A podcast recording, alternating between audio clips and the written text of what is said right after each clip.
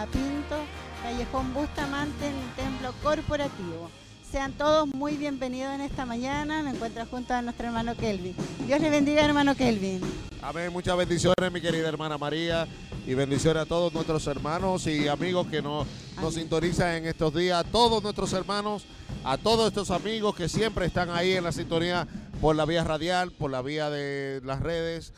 Muchas bendiciones para ustedes en el día de hoy.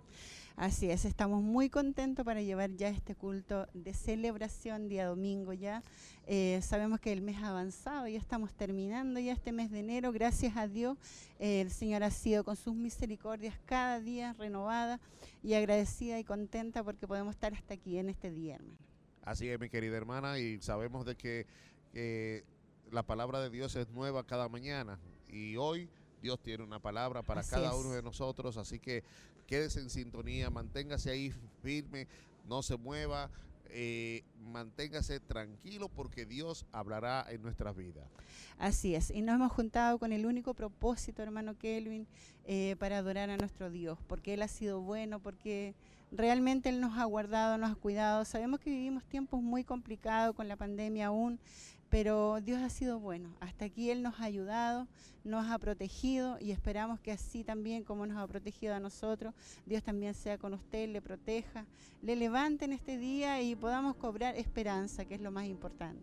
Sí, sabemos de que eh, en los últimos días hemos presentado eh, brotes eh, de- del virus masivamente a nivel nacional, pero entendemos de que Dios nos va a guardar y así es. cualquier cosa que suceda, Dios estará ahí para poner su mano sanadora sobre nosotros. Amén. Mientras tanto, nosotros seguimos cumpliendo las normas y las reglas del Ministerio de Salud con mascarilla, metro de distancia, Amén. alcohol gel, eh, todo lo que se requiere para, para tener un aforo eh, eh, permitido por, por el Ministerio. Así, que es. pues, si quiere venir al, al templo, venga con toda confianza porque aquí también estamos cumpliendo esas normas y tratamos de siempre ser lo más correcto. Así es, es importante que también pueda estar llamando al 42 223 1133 para inscribirse y así también poder participar de los cultos. Ya sabemos que han llegado muchos de nuestros hermanos, vemos niños, vemos bastante, sabemos que tenemos un bus que nos traslada, aquellos que no tenemos locomoción propia, pero ya llegó el bus, así que hay muchos hermanos con el rostro muy contentos. También tenemos el mensaje de hoy, hermano, no sé si tiene la cita Así bíblica es. usted. Eh, tenemos la cita bíblica en Primera de Pedro 2, del 4 al 5, con el tema eh, ministrado de- ministrando liberación y vida a los escogidos. Así es, ministrando liberación y vida a los escogidos. Ese es el tema para hoy, que estará en los labios de nuestro obispo, Hugo Alfonso Montesinos, y él estará eh, eh, dándonos ese pasto fresco que todos necesitamos en el día de hoy. Así que no se muevan de sus asientos, manténgase ahí firme, escuchando este, esta, esta transmisión. Y si viene de camino, venga porque todavía hay espacio para usted aquí. Debemos sentirnos contentos. Yo creo que somos escogidos. Todos los que estamos en este lugar, los que hoy día estamos escuchando, escucharemos esta palabra, nos tenemos que sentir, confiar y creer que somos escogidos del Señor. Desde el vientre de nuestra madre ya Así Él es. nos escogió. Dice uno de los versículos que el, el embrión vieron tus ojos. Así que debemos estar contentos y confiados porque Dios ha sido bueno, nos ha añadido muchos años de vida y cómo no agradecerle. Así es, así es. Eh, mientras tanto, el templo sigue su, su curso, está llenándose poco a poco. Eh, ya el grupo de renuevo tiene su repertorio ahí eh, en queue, esperando solamente el momento para, para iniciar. Y usted manténgase ahí. Lo más importante de todo esto, que comparta esta transmisión. Así es. Compártala con un amigo, con un vecino, con un familiar, en el extranjero, donde usted quiera. Ya ahora las redes nos permiten hacer estas cosas. Y eh, qué bueno que, que si tenemos ese mecanismo, eh, podemos realmente usarlo. Así que comparta esta transmisión con otros para que otros también sean bendecidos. Así es, esto es una cadena, nosotros acá somos un puente solamente para que muchos puedan llegar a las plantas de Cristo con el único propósito que se prepara estos cultos, se llevan las transmisiones a su casita, donde usted nos pueda ver, es para que también usted alcance salvación, alcance vida eterna, que es lo importante. Sabemos que estamos solo de paso en este lugar, sobre esta tierra, un día moraremos por una eternidad con nuestro Señor Jesucristo. Sabemos que Él lo dio todo por nosotros y solamente nosotros que nos resta buscarle, agradarle y agradecerle. Amén, es así, mi querida hermana. Y bueno, eh, esto, esto es una, una gran palabra que, ha dado usted, mi hermana, porque sabemos de que Dios siempre está a nuestro lado. Y quiero saludar, eh, de una manera muy especial a un, a un hermano eh, que siempre ve nuestras transmisiones. Él Carlos Fuentes. Él siempre vaya a mi trabajo y me dice, vi la transmisión, vi, eh, quiero ir eh, al, al, culto donde vino el evangelista Ernesto Silva, pero no pudo, pero sí lo vio. Así que muchas bendiciones para usted, hermano Carlos Fuentes. Dios le bendiga mucho y esperamos de que hoy también sea bendecido. Así como nuestro hermano Carlos Puente, quizás cuántos hermanos más nos estarán acompañando en este día. Y yo me quiero saludar a todos los locales. Sabemos que siempre de los locales nos están acompañando, nos están mandando sus mensajes. Un saludo para cada uno de ellos de los locales. Sabemos que están Minas del Prado, eh, Santa Raquel, Coihueco, Bulnes, muchos hermanos que sí o sí nos están acompañando los domingos, así que también a ellos les pedimos que puedan estar compartiendo las transmisiones y que en este día puedan ser ellos también grandemente bendecidos. Amén, así es. Y estamos a pocos minutos de iniciar este servicio, recordando que hoy domingo culto de celebración estará eh, predicando nuestro obispo Hugo Alfonso Montesino con el tema Ministrando y ministrando liberación, liberación y vida. vida a los escogidos, ministrando liberación y vida a los escogidos. Primera de Pedro 2 del 4 al 5. Así que eh, eh, espere esta palabra porque yo sé que Dios hablará en nuestras vidas en el día de hoy. Así es, muchas veces el enemigo viene a presionar nuestro corazón ahí, a hacernos sentir que no somos hijos de Él, pero sabemos que a través de la, de la, de la sangre de Cristo somos justificados, somos perdonados y si le fallamos, ahí está Él para nuevamente levantarnos. Así que si usted se ha quedado en el camino, es el día para que hoy día se levante, tome ánimo en el Señor y este mensaje, así como será para nosotros, también será para usted.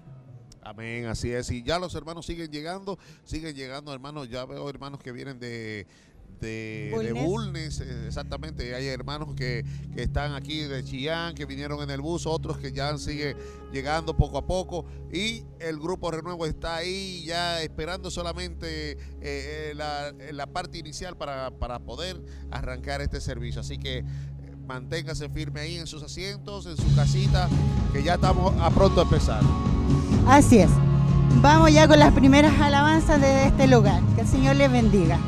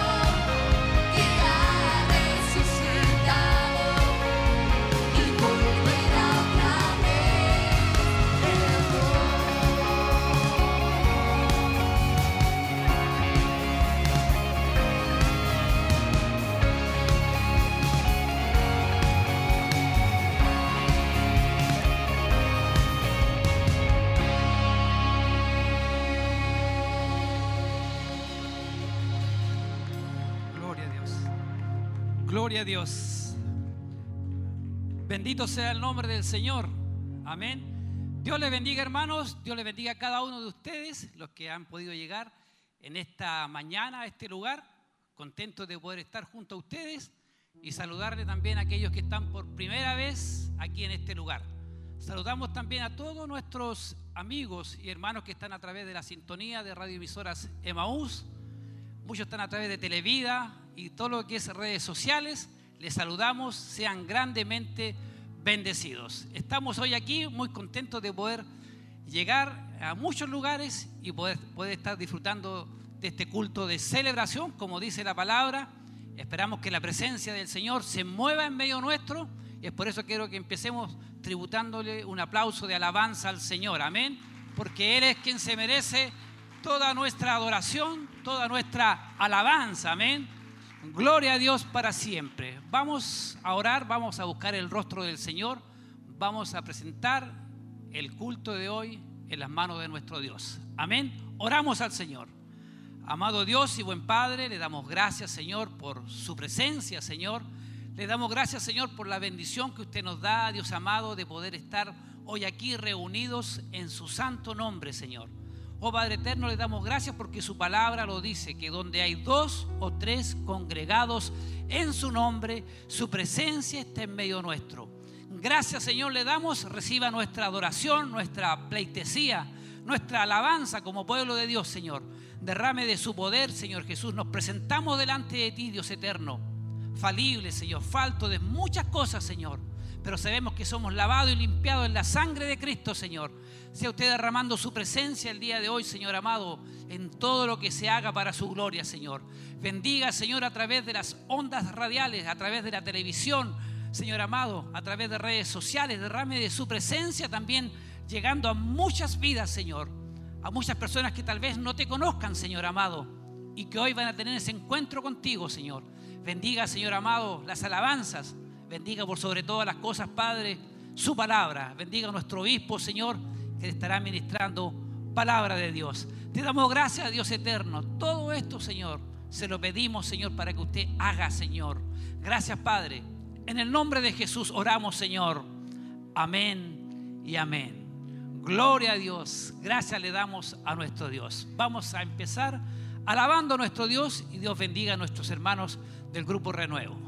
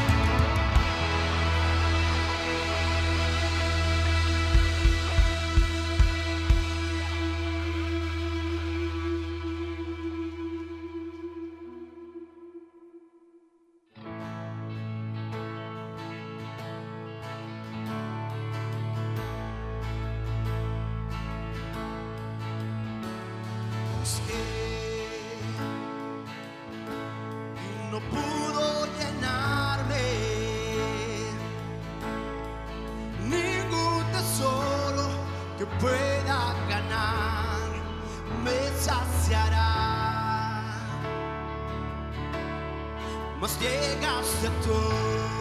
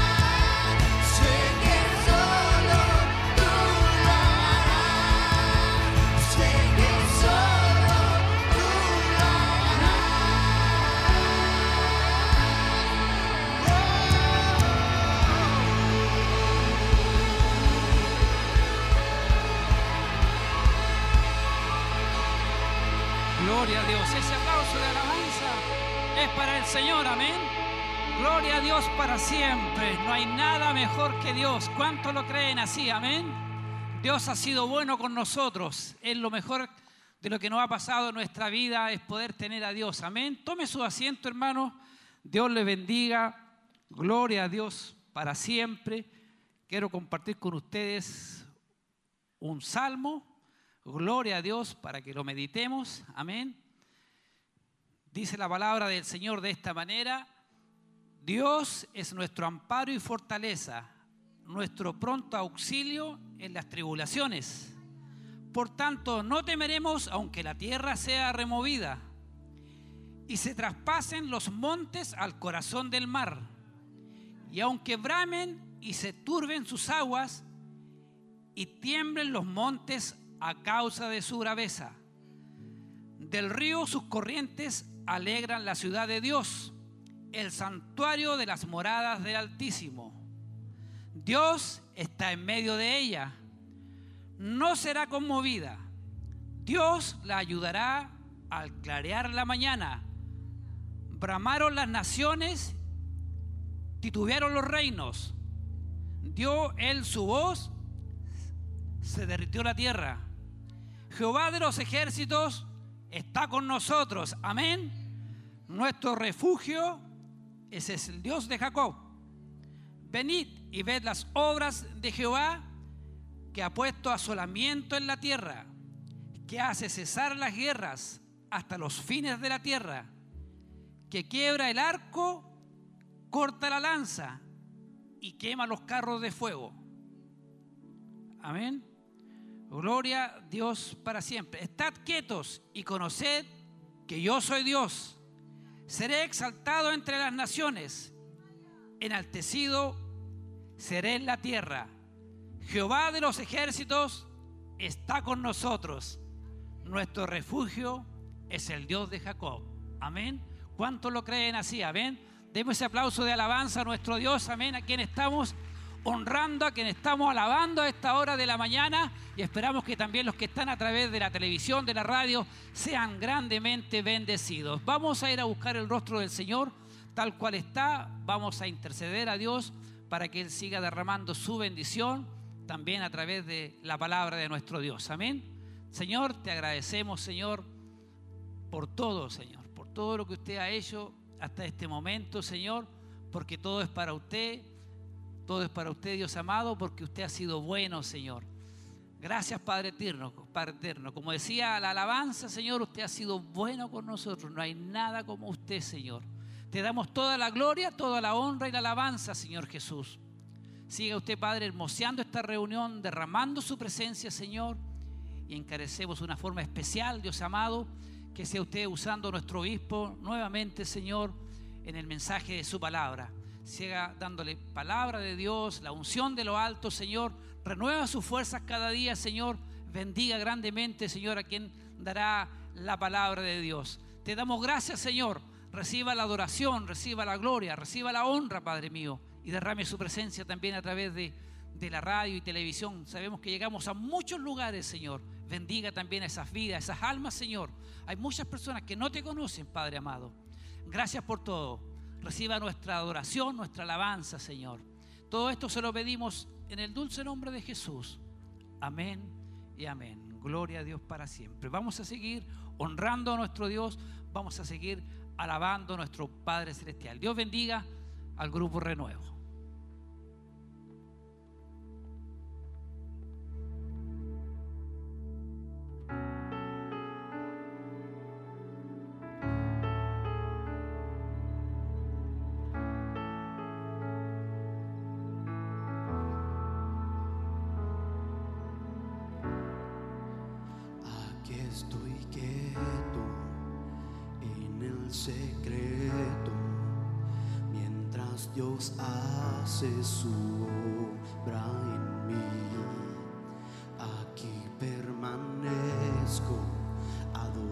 Adorando al Maestro, su firme amor nunca termina. Aunque no pueda ver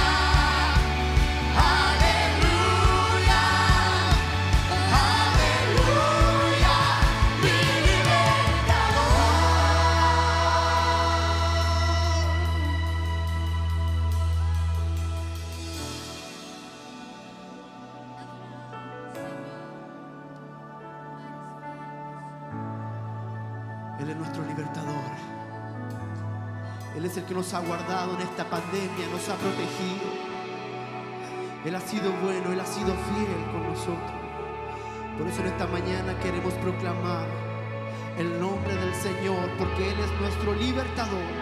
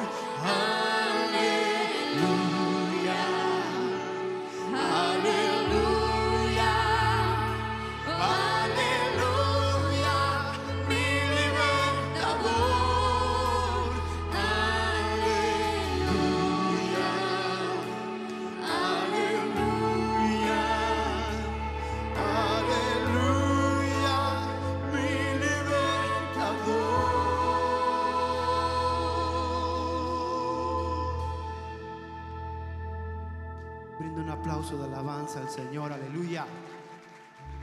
Adoramos tu nombre en esta mañana.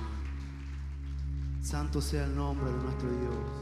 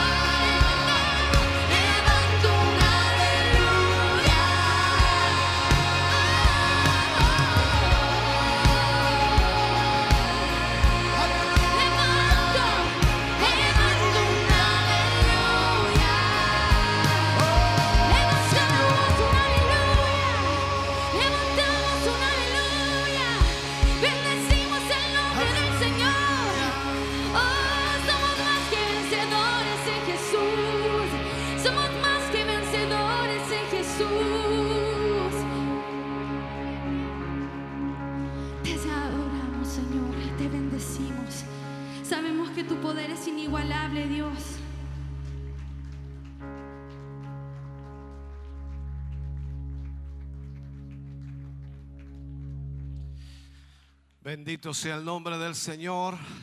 Gracias damos a Dios. Si quiere dar un aplauso más fuerte al Señor, délo con gozo, con alegría. Damos gracias al Señor por su amor, misericordia, bondad. El poder reunirnos en esta mañana. Bendito sea el nombre del Señor. Puede sentarse, mi hermano, mi hermana, Dios le bendiga. Gracias le damos al Señor de poder verles, poder tenerles acá, poder compartir en esta mañana este culto. Esperamos en el Señor ya estén siendo bendecidos y podamos a través también de todo lo que continúa, lo que sigue, la palabra, la administración que Dios entregue, pueda Dios hablar a nuestra vida y a nuestro corazón. Ha sido bueno el Señor y cada vez que la palabra es predicada también Dios nos habla, ¿no? Es una verdad. Hace algunas semanas atrás, no recuerdo cuánto, eh, revisando un poquito las redes sociales, algunas informaciones que me llegaban y algunas eh, preguntas que también me llegan a, a algunas redes sociales. Recuerdo que veía una, una imagen, una imagen solamente en donde aparecía una, una frase de una persona mirando hacia el cielo y decía, Dios, háblame. Y de medio de la nube salía una mano con una Biblia. A veces nosotros pedimos que Dios nos hable y nunca ponemos atención a la palabra. Creo que es lo más importante la palabra del Señor para nuestra vida. Así que yo espero que usted pueda siempre estar atento a lo que Dios tiene que decirle a través de su palabra. Ahí es como Dios nos habla. Es una gran verdad. Hemos estado durante años llevando el Evangelio, 28 años, ah, ya para 29 años llevando la palabra del Señor. Y han sido años en los cuales, por supuesto, hemos visto la mano de Dios en muchas áreas. Desde el comienzo de nuestro ministerio, año 1993, un día 3 de octubre, a las 3 de la tarde, iniciamos como iglesia. Y recuerdo eh, que la noche anterior a eso, dos noches anteriores exactamente, mientras orábamos a Dios y pedíamos dirección, Dios nos mostraba imágenes y nos mostraba visiones de lo que Él iba a hacer a través de nosotros y en el ministerio. Eran imágenes y visiones muy, muy grandes, las cuales en ese momento era muy difícil poder entender a cabalidad o entender o comprender cómo Dios lo tenía que hacer. Dios nos mostraba y nos ah, hacía ver que predicábamos a través de la radio a miles de personas y nos mostraba también predicando a través de la televisión a miles de personas y nos mostraba el lugar donde nos reuníamos, pequeño primero, luego otro más grande, luego otro inmensamente grande y después otro tan grande que la multitud ya no se podía contar. Todo aquello eh, que vimos en aquella oportunidad fue una visión la cual ha permanecido hasta el día de hoy y que por supuesto a través de los años Dios ha ido también marcando aquella realidad. En la semana puedo decir que fue el día, si no me equivoco, fue el día viernes por la mañana. Recibimos un mail, hemos estado postulando ya varias veces para la televisión eh, digital. Todos saben que tuvimos un canal experimental autorizado por Subtel y de esa manera estuvimos transmitiendo aproximadamente cuatro años y medio. y yo diría un poco más, me parece que fue porque fue el 2014 que iniciamos y terminamos recién el año 2021 de transmitir. Eh, la verdad, entonces fueron más años, si sacamos la cuenta, ¿no? Y la verdad es que eh, iniciamos ese desafío de transmitir experimentalmente todo el área digital, que era muy difícil, y recuerdo que en esa oportunidad construimos eh, los estudios, construimos todo lo que teníamos que hacer en el segundo piso del templo en Barros Arana una inversión enorme, no tan solo en, infraestructura, sino también una tremenda inversión en lo que era equipamiento digital, ya que nada de lo que teníamos en equipamiento de televisión nos, nos servía, porque todo debía ser digital y lo que teníamos nosotros era análogo. Por lo tanto, la inversión fue enorme. Creo que fueron más de 200 millones de pesos que se invirtieron y no tengo idea de dónde salieron y cómo llegaron. La verdad que hasta el día de hoy ni siquiera nos sentamos a mirar de dónde vinieron porque sabemos que Dios, Dios lo hizo. Y cuando cerramos la televisión por eh, petición, por supuesto, del Consejo Nacional de Televisión Subtel, no había nada más que hacer y comenzamos a postular ya hace algunos años atrás por un canal ya propio y al mismo tiempo poder eh, transmitir la, la palabra del Señor. Y uno de ellos que habíamos postulado no pudimos lograrlo, vieron algunas situaciones, algunos errores que se cometieron y no pudimos lograrlo. Eso fue más o menos el año 2018 por allí y lo perdimos. Eh, quedó declarado desierto la postulación. Postulamos de nuevo el 2019, creo que fue, y postulamos a dos canales, el canal eh, eh, comunal y el canal regional. Y el canal comunal ya se cayó, ya no, no, no- sigue porque quedó declarada desierta la postulación. Y estábamos esperando, orando para que Dios pudiera de alguna manera darnos el canal regional, cosa difícil también por todo lo que había que reunir, todo lo que había que mostrar allí. Y era muy complicado. Pero el viernes por la mañana me llega un mail eh, de información y lógico, decía algo de la televisión. Yo decía, Señor, ya no ca- cayó otra vez, Señor, ¿qué pasó aquí?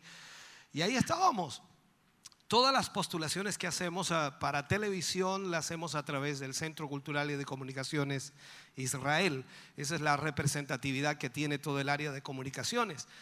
Y venía, por supuesto, el mail del, del técnico que había hecho todo el, el trámite y nos informaba allí, pero no ponía nada más, entonces tuve que leer todo el proceso y ahí nos encontramos en una de las páginas de información. Eh, esta es información que salió, por supuesto, recién y no está todavía eh, al público, pero sí nos enviaron todo lo que fue la reunión que se hizo en Subtel. Voy a leer solamente un párrafo que es lo que nos interesa a nosotros.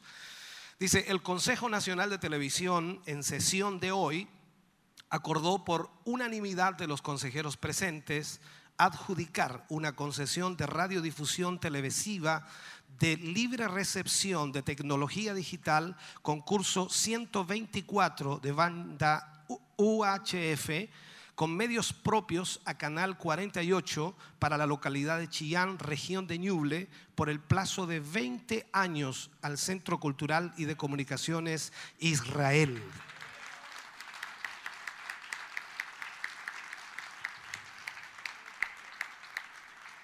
Sigue diciendo aquí esto, dice, el plazo para el inicio de servicios será de 180 días hábiles, contados desde la total tramitación de la resolución que otorgue la concesión. O sea, cuando nos llegue a nosotros el decreto que puede llegar en febrero, en marzo o en abril, no sabemos, Subtel siempre demora mucho en estos procesos, pero am- a- mediante nos llegue ese decreto, tenemos nosotros 180 días hábiles como máximo para echar a andar el canal.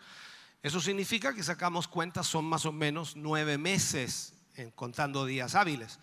Eh, La idea nuestra es poder, ojalá lo antes posible, echarlo a andar. Ojalá en unos dos o tres meses. Pero para eso vamos a necesitar mucho su apoyo, su ayuda también, ya que aunque gracias a Dios no tenemos que adquirir gran cantidad de equipamiento, sí hay muchos equipos que hay que adquirir, algunas cosas importantes también como la torre de mm, autosoportable de 30 metros que tenemos que colocarla aquí afuera, ya que la postulación tiene la dirección de este lugar construir los estudios arriba en el segundo piso y de esa manera también hacer inversiones en equipamientos que quizás no son tantos, pero sí son bastante elevados los precios. Así que, eh, no sé, gastamos en esa oportunidad sin saber cuánto iba a durar la transmisión de, de la televisión digital, que hasta el día de hoy transmite, por supuesto, a través de Internet, a través de las, redes sociales. Eh, recordamos la inversión que fue casi 200 millones. Ahora vamos a invertir más o menos aproximadamente como 45, 40 millones, que no es tanto para lo que ya hicimos. Por lo tanto, ahora tendremos un canal que va a estar 20 años transmitiendo. Yo sacaba cuenta, tengo 55 años, cuando tenga 75 hay que repostularlo para otros 20 años más. Así que yo no voy a estar ya, yo creo que en esa época, 20 años más después de 75, no creo que voy a estar. Si es que estamos aquí todos. Porque en realidad yo creo que el Señor no va a venir antes. Pero tenemos esa proyección en la cual podemos decir, gracias Señor por todo lo que tú haces. Dentro de todas las malas noticias que recibimos hay una buena, ¿no? Y eso lo hace bien el Señor. Así que damos gracias a Dios. Sus oraciones, solamente le pedimos que ore al Señor. ¿Y por qué de orar? Porque lógicamente Dios es el que toca los corazones para este proyecto y estamos trabajando ya en ello. El día de ayer vinimos, sacamos medidas, vimos lo que teníamos que hacer, cómo tenía que quedar, en fin, un montón de cosas y ya estamos viendo materiales. Seguramente le vamos a pedir ayuda a algunos de ustedes para los sábados trabajar en la mañana o durante todo el día acá. Vamos a ver todo aquello, pero tenemos que avanzar y ojalá Dios nos permita poder tener funcionando el canal de televisión, que es para toda la región para toda la región. No es para Chillán nada más, es para toda la región. O sea, tenemos que cubrir nosotros toda la región. ¿Cuántos alaban al Señor por eso? Bien. Vamos entonces a ofrendar en esta hora, vamos a entregar para la obra de Dios con generosidad lo que Dios también les ha permitido recibir de su mano. Y yo espero Dios les esté bendiciendo y Dios les multiplique en sobremanera. Vamos a poner la mesita aquí adelante. Como siempre explicamos esto, usted puede ofrendar en la mesita o también puede ir atrás con la tarjeta en Red Bank y puede también ofrendar. Puede diezmar en esta mañana en el alfolí, como también puede diezmar atrás en la maquinita. De esa manera entonces está apoyando la obra del Señor, su aporte, su ofrenda y sus diezmos van en esa dirección. Dios ama al dador alegre. Así que de con alegría, de con gozo para la obra del Señor. Dios les bendiga.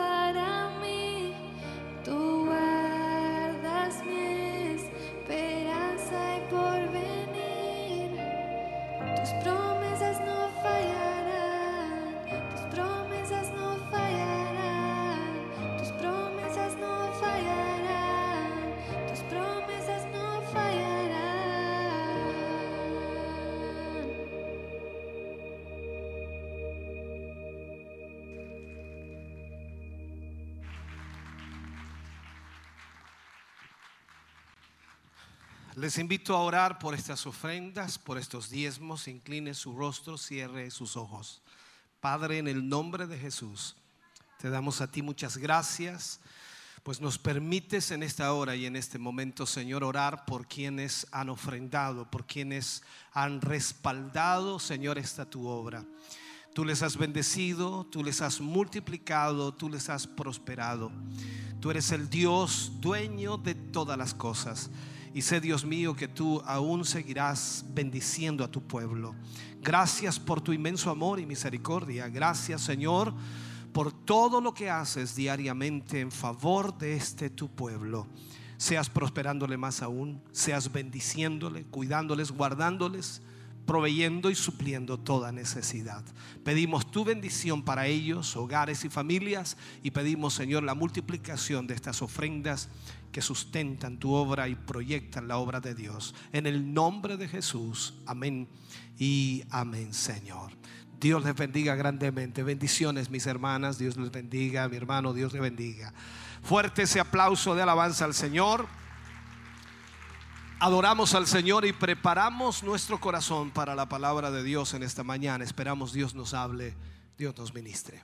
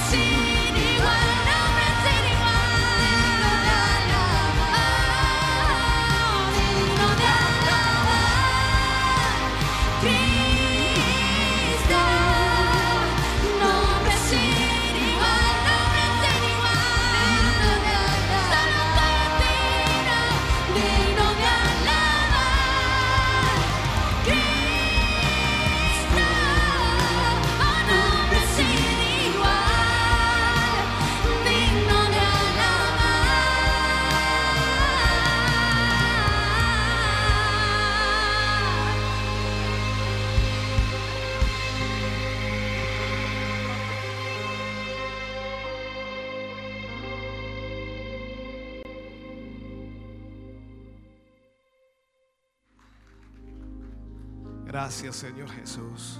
Aleluya. Bendito Dios. ¿Cuántos alaban al Señor en esta mañana? Bendito Jesús. Vamos a ir a la palabra del Señor.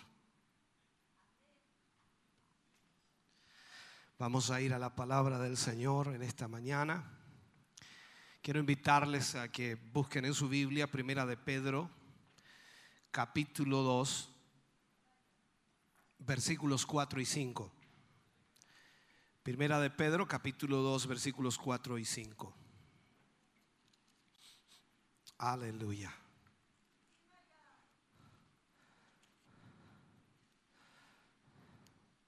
Leeremos la palabra del Señor y lo hacemos en el nombre de nuestro Señor Jesucristo.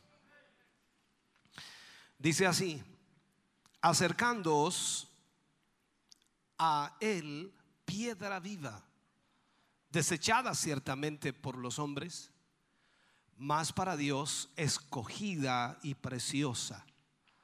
Vosotros también, como piedras vivas, sed edificados como casa espiritual y sacerdocio santo para ofrecer sacrificios espirituales aceptables a Dios por medio de Jesucristo. Vuelvo a leerlo. Acercándoos a Él, piedra viva, desechada ciertamente por los hombres, mas para Dios escogida y preciosa. Vosotros también, como piedras vivas, sed edificados como casa espiritual y sacerdocio santo para ofrecer sacrificios espirituales aceptables a Dios por medio de Jesucristo. Oremos al Señor. Padre, en el nombre de Jesús vamos ante su presencia dando muchas gracias porque nos permite, Señor, tener su palabra para nuestra vida. Y a través de esta palabra, Señor, seremos bendecidos. Gracias por lo que usted hablará a nosotros, por lo que usted provocará en nuestro corazón. Yo le pido, Señor, que su Espíritu Santo pueda trabajar y tratar con cada uno de sus hijos en esta mañana y enseñarnos, Señor, lo importante y lo relevante de lo que es su iglesia. En el nombre de Jesús, amén y amén, Señor. Fuerte ese aplauso de alabanza al Señor. Aleluya. Puede sentarse, Dios le bendiga grandemente. Este es el último capítulo o la última lección de la temática La iglesia. Hemos estado abordando varios temas acerca de la iglesia. Este vendría a ser el número 7 y final para cerrar esta secuencia de temas que hemos abordado. Hoy estaremos hablando acerca de ministrando liberación y vida a los escogidos, ministrando liberación y vida a los escogidos. Al leer estos versículos de Pedro, por supuesto nos da un enfoque claro de que Jesús es la piedra viva, pero al mismo tiempo también nosotros pasamos a ser piedras vivas. Y como dice de Cristo, que aunque fue desechada por los hombres, más para Dios era escogida y preciosa. Así también nosotros hemos sido escogidos y preciosos ante el Señor. Por lo tanto, debemos ofrecer a Dios sacrificios espirituales que sean aceptables a Dios. Ezequiel capítulo 44, versículo 15 al 18 nos enfoca también algo similar o enfocándonos en la misma dirección. Dice lo siguiente, más los sacerdotes levitas, hijos de Sadoc, que guardaron el ordenamiento del santuario cuando los hijos de Israel se apartaron de mí, dice, ellos se acercarán para ministrar ante mí. Y delante de mí estarán para ofrecerme la grosura y la sangre, dice Jehová el Señor. Ellos entrarán en mi santuario y se acercarán a mi mesa para servirme y guardarán mis ordenanzas. Y cuando entren por las puertas del atrio interior, se vestirán de vestiduras de lino, no llevarán sobre ellos cosa de lana cuando ministren en las puertas del atrio interior y dentro de la casa. Turbantes de lino tendrán sobre su cabeza y calzoncillos de lino sobre sus lomos. No se ceñirán cosa que los haga sudar. Mire lo que dice Hebreos capítulo 3 versículo 6. Quiero tomar esto y acoplarlos.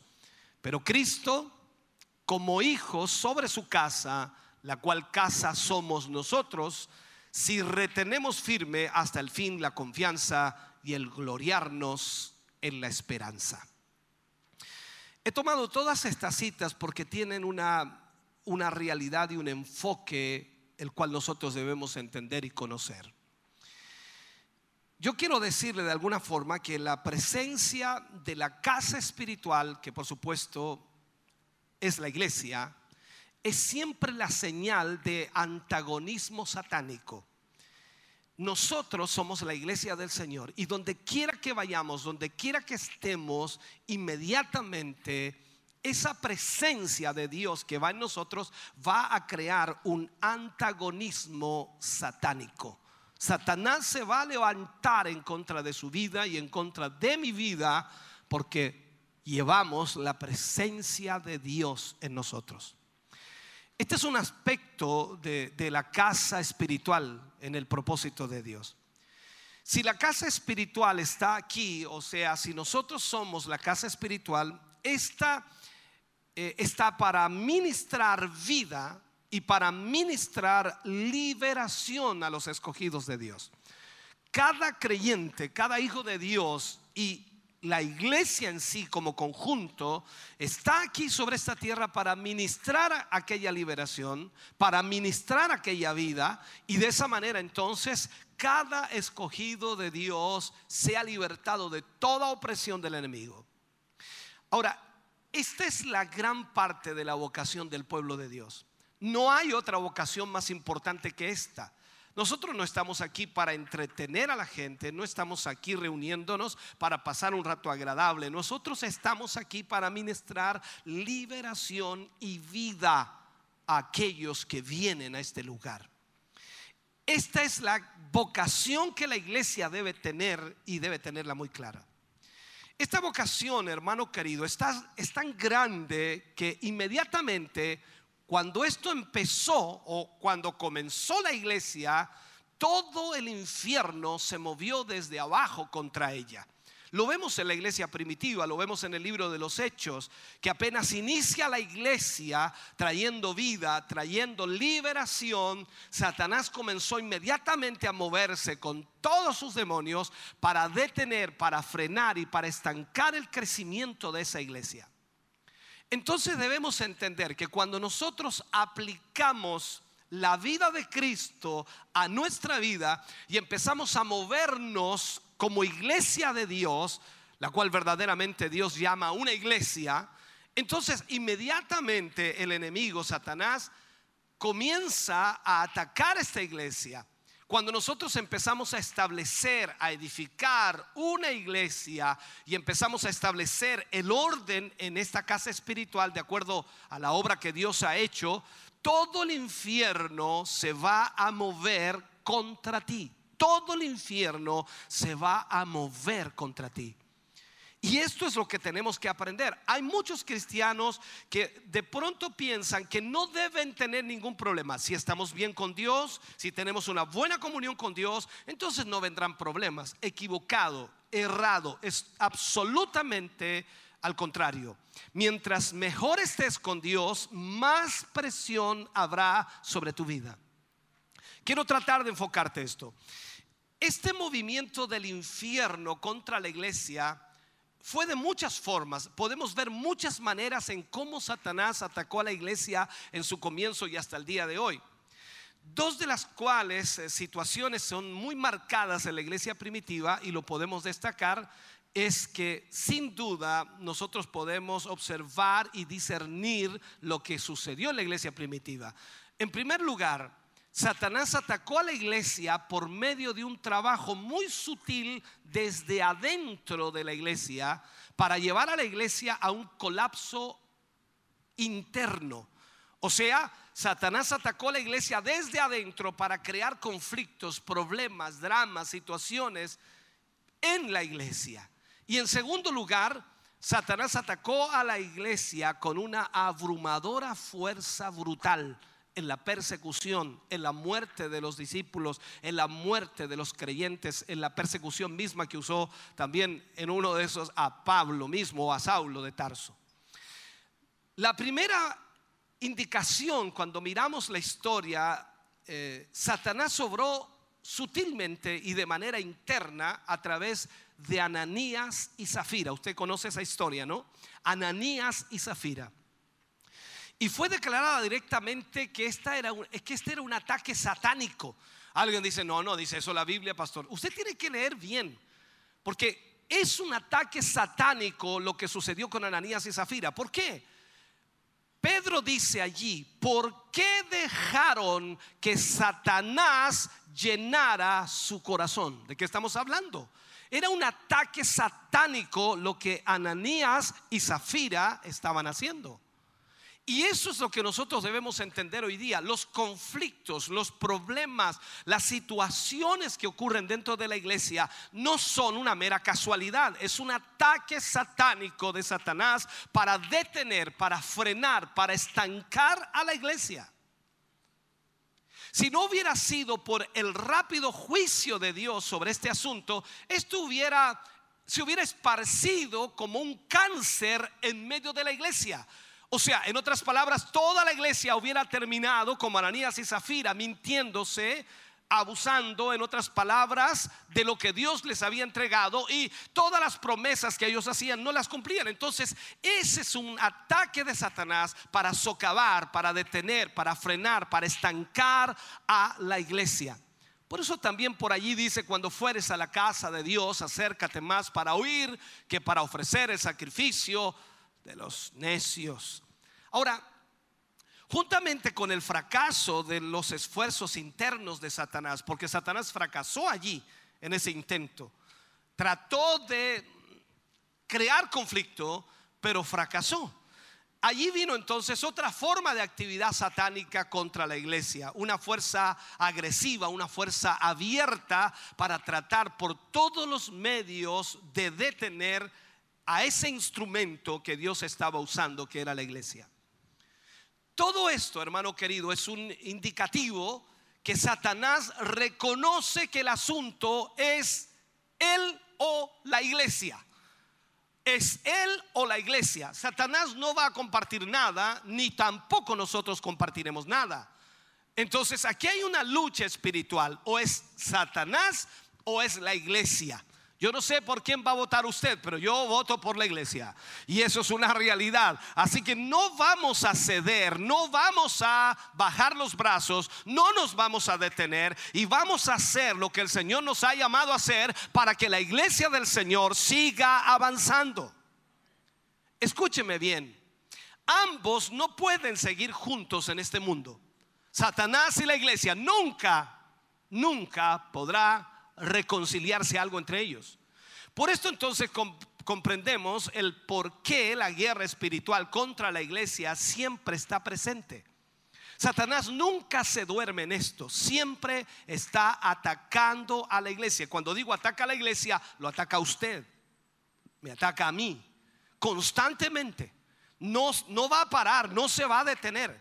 Entonces cuando él puede de alguna manera deducirla o reducirla a, a, solo una entidad terrenal, cuando la iglesia pasa a ser una entidad terrenal, entonces estará totalmente satisfecho porque de esa manera la iglesia no tiene ningún poder, ninguna autoridad sobre él.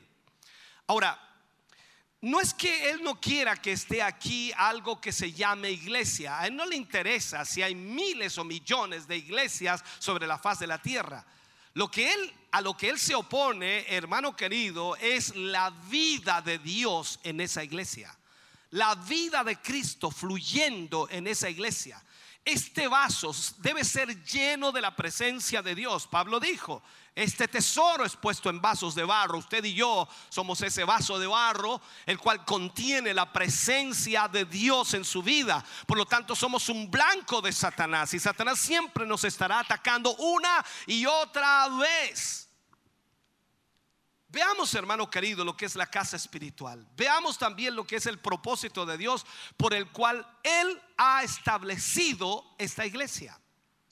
Cuando vemos nosotros los acontecimientos mundiales, sobre todo lo que estamos viviendo hoy día en la pandemia, cuando vemos todo lo que es la vacunación, cuando vemos todo lo que es eh, el pase de movilidad, cuando vemos toda esta, esta cantidad de cosas creadas para ir adoptando o adaptando la mentalidad y la conducta de la gente a lo que viene, que es la gran tribulación, la aparición del anticristo y todo aquello, vemos entonces que estos acontecimientos mundiales actuales no son meramente políticos y no son temporales, sino que son espirituales en su naturaleza y en su esencia. Esto es lo que se está preparando para lo que viene.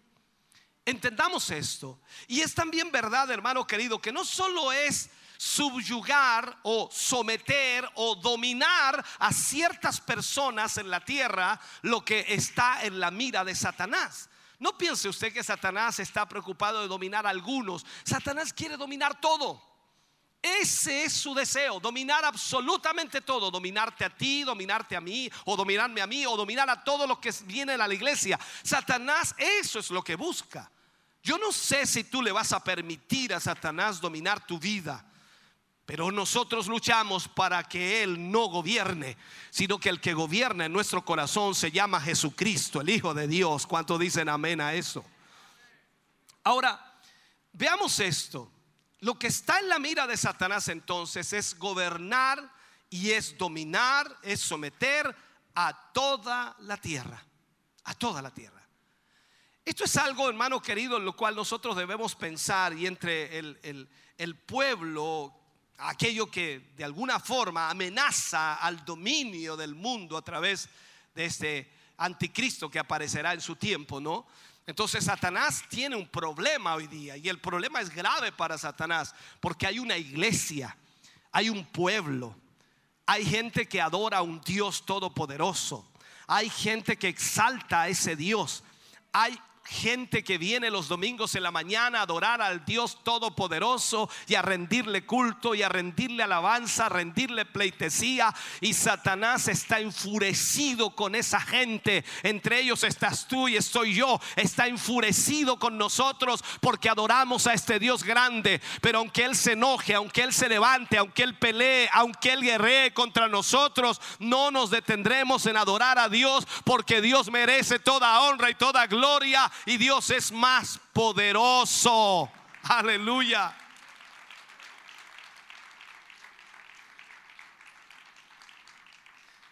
Ahora, aquí en esto debemos reconocer que no solo es nuestra existencia como iglesia lo que está en peligro aquí. Esta batalla es fuertísima y algunos no logran entenderla.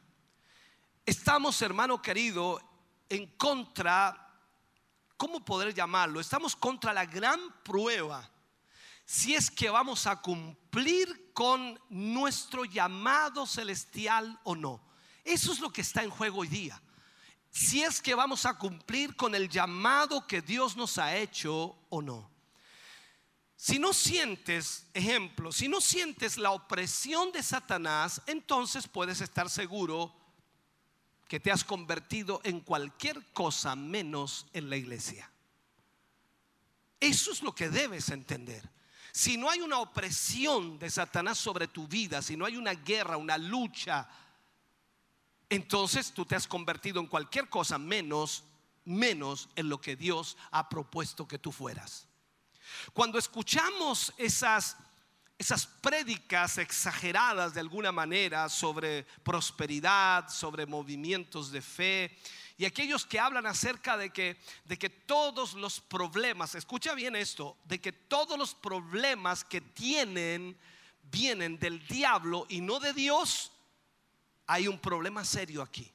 ¿Qué estoy tratando de decirle? Estoy tratando de decirle que hay muchas cosas que Dios permite. Hay muchos problemas que Dios permite. Hay muchas pruebas que Dios permite. Hay muchas cosas en tu vida y en mi vida que hemos vivido que Dios las ha permitido para probar nuestra vida si somos lo que decimos ser. Tú puedes venir a la iglesia el domingo por la mañana, levantar tus manos, alabar a Dios, exaltar al Señor, danzar, aplaudir, saltar, hacer todo aquello. Y el Señor permite luego que te vas de este lugar o al siguiente día una prueba, una presión, una lucha, una situación difícil para que le demuestres que eso que hiciste el domingo por la mañana era real. Te puedes dar cuenta, hermano querido, de que esto es de alguna manera todo esto que dice la gente que no, no, es que lo que pasa que si si tú si tú tienes problemas, todos son del diablo. El diablo, esos problemas son del diablo. Ahora, nos damos cuenta de que esto es promocionado por el diablo. Al diablo le encanta que nosotros le demos la autoría de todo. Parece que él lo hace todo. Yo te pregunto, ¿acaso Dios no hace nada? La Biblia dice que para Dios todo es posible. Dios es el que tiene el control de todo, no Satanás. Satanás no es el que tiene el control de todo, Dios es el que tiene el control de todo. Dios permite o no permite. Entonces el diablo quiere reducir a la iglesia a un punto que no tenga necesidad de atacarla. ¿Por qué? Por eso ves a tanta gente descarriada, porque viene a la iglesia, tiene un problema, no viene más.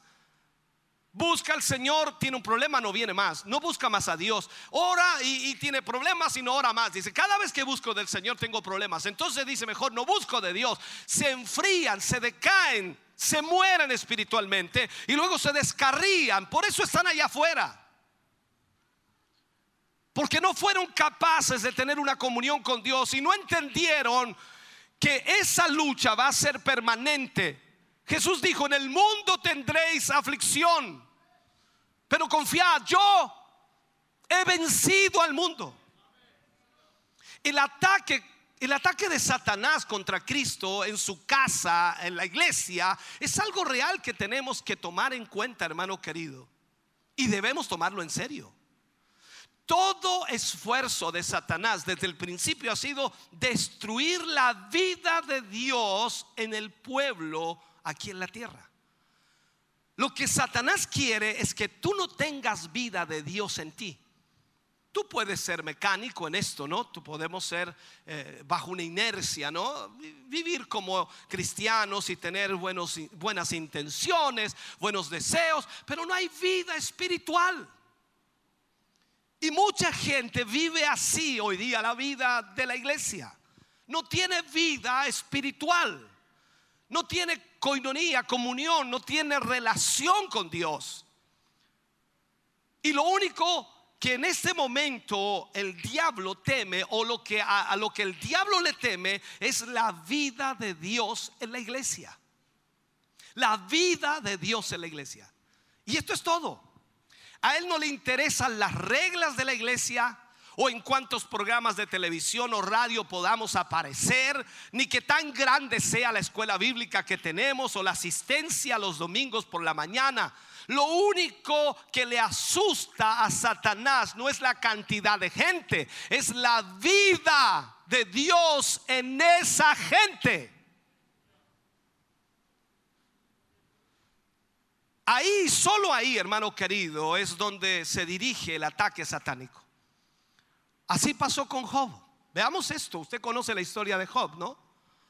El libro de Job no fue escrito para mostrarnos que las cosas que Job temía cayeron sobre él. Tú y yo sabemos que Job dijo en un momento, el temor que me espantaba me sobrevino. Dice, no, es como llamar esa eh, calamidad, es como llamar ese problema. No, recuerda que desde el principio del libro de Job dice que Dios permitió o sea, esto no tiene nada que ver con lo, con lo que Job dijo, eso tiene que ver con la verdad que Dios quiere que suceda, que Dios quiere traer. El esfuerzo de Dios, hermano querido, está en mostrarnos qué es la vida. Cuando tú pierdes la, la vida, hablo de la vida de Dios, entonces no hay ocasión para que Satanás te ataque. ¿Para qué te va a atacar?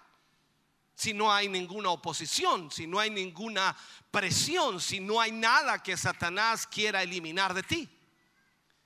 Entonces a él no le importa cuán grande tú seas, cuán importante tú seas. Cuando Job perdió su fortuna, porque eso fue lo que perdió, cuando Job perdió todo, inclusive a sus hijos, estando en el patio, por decirlo así, la sarna con un tiesto, con un tarro, si podemos decirlo, aún ahí, escúchame bien, aún ahí seguía aún siendo de tanta amenaza para Satanás como cuando tenía todas las riquezas y sus hijos vivos. O sea, no había cambiado nada en Job porque aún la vida de Dios estaba en él. Había perdido sus posesiones, había perdido su familia, pero la vida de Dios seguía en él. Por eso Job dice tan abiertamente, Jehová dio, Jehová quitó, sea el nombre de Jehová bendito. Te quiero ver en esa situación, hermano. Te quiero ver ahí en ese momento cuando ya no queda nada para darle gracias a Dios. Pero Job dijo, yo sé, yo sé. Esa es convicción. Yo sé que mi redentor vive y aún del polvo él se levantará. Quiero que entiendas esto, hermano querido. Job había perdido todo y Satanás seguía viendo en Job una fuerza a la cual no podía vencer. ¿Y qué hizo Satanás? Le envió a su esposa para tratar de inducirlo al suicidio. Que le dijo la esposa? Maldice a Dios y, y muérete, mátate. En ese tiempo habría dicho, pégate un tiro, ahórcate, quítate la vida mejor. Entendamos esto, la vida de Cristo en la iglesia es el objetivo del ataque de Satanás en esta dispensación. Satanás no quiere, no quiere, hermano querido, que tú tengas esa vida de Dios. A él no le interesa que tú vengas los domingos a la iglesia, a él no le interesa que vengas los martes o los jueves, eh, te reúnas, vengas y cantes y aplaudas un poco, con tal de que no tengas la vida de Dios. No le interesa cuán religioso seas, a él no le interesa eso.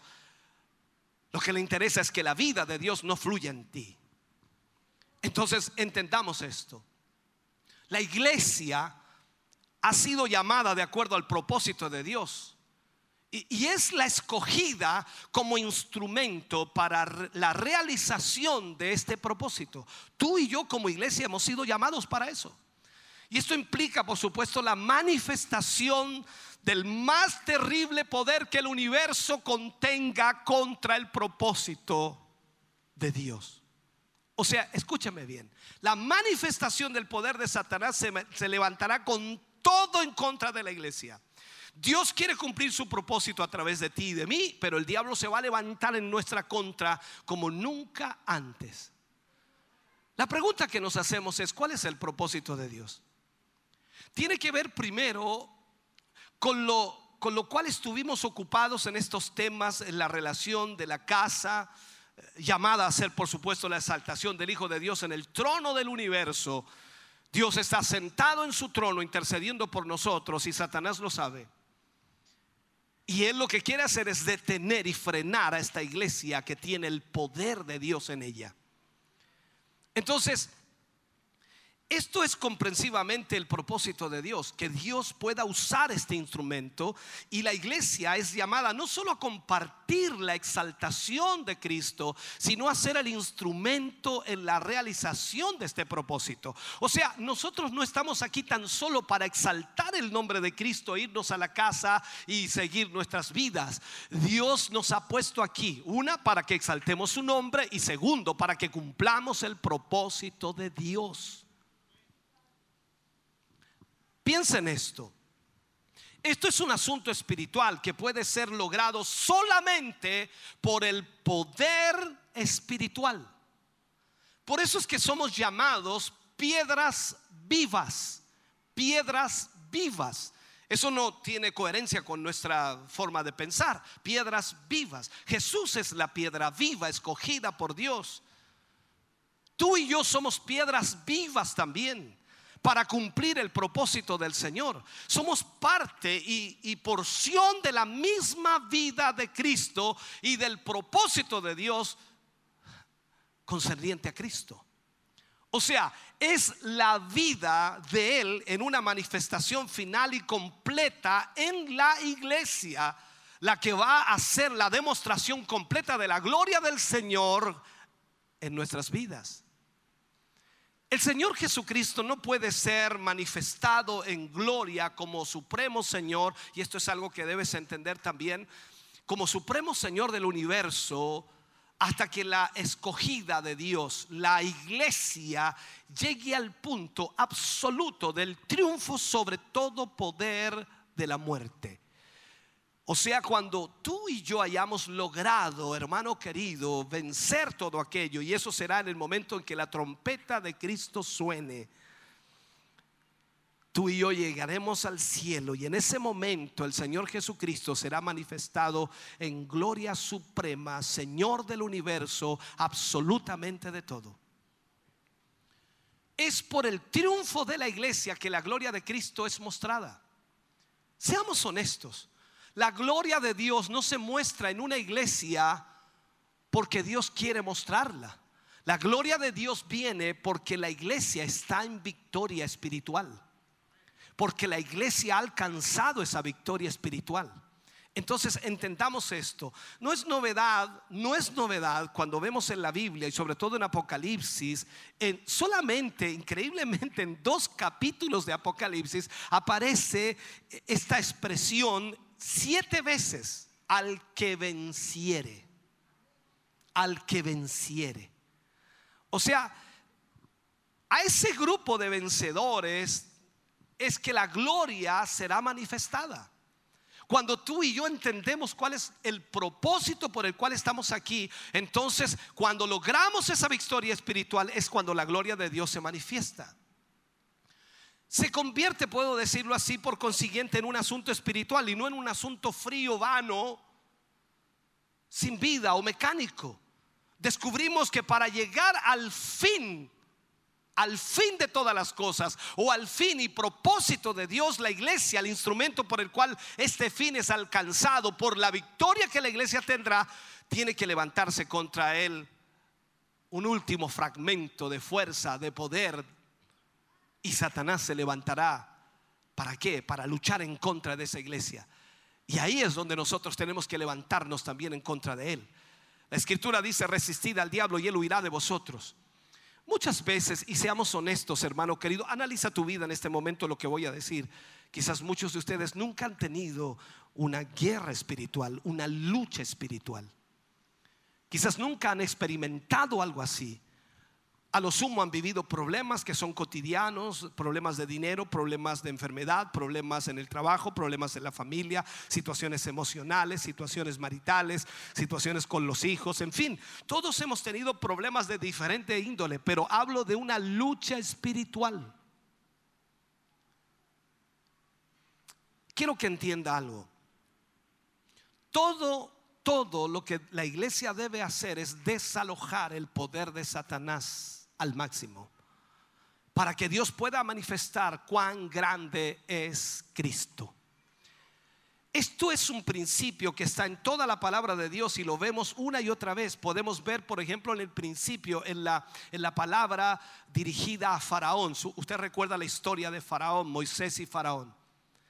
Para este propósito te he levantado para demostrar en ti mi poder. Esas fueron las palabras de Dios a Faraón.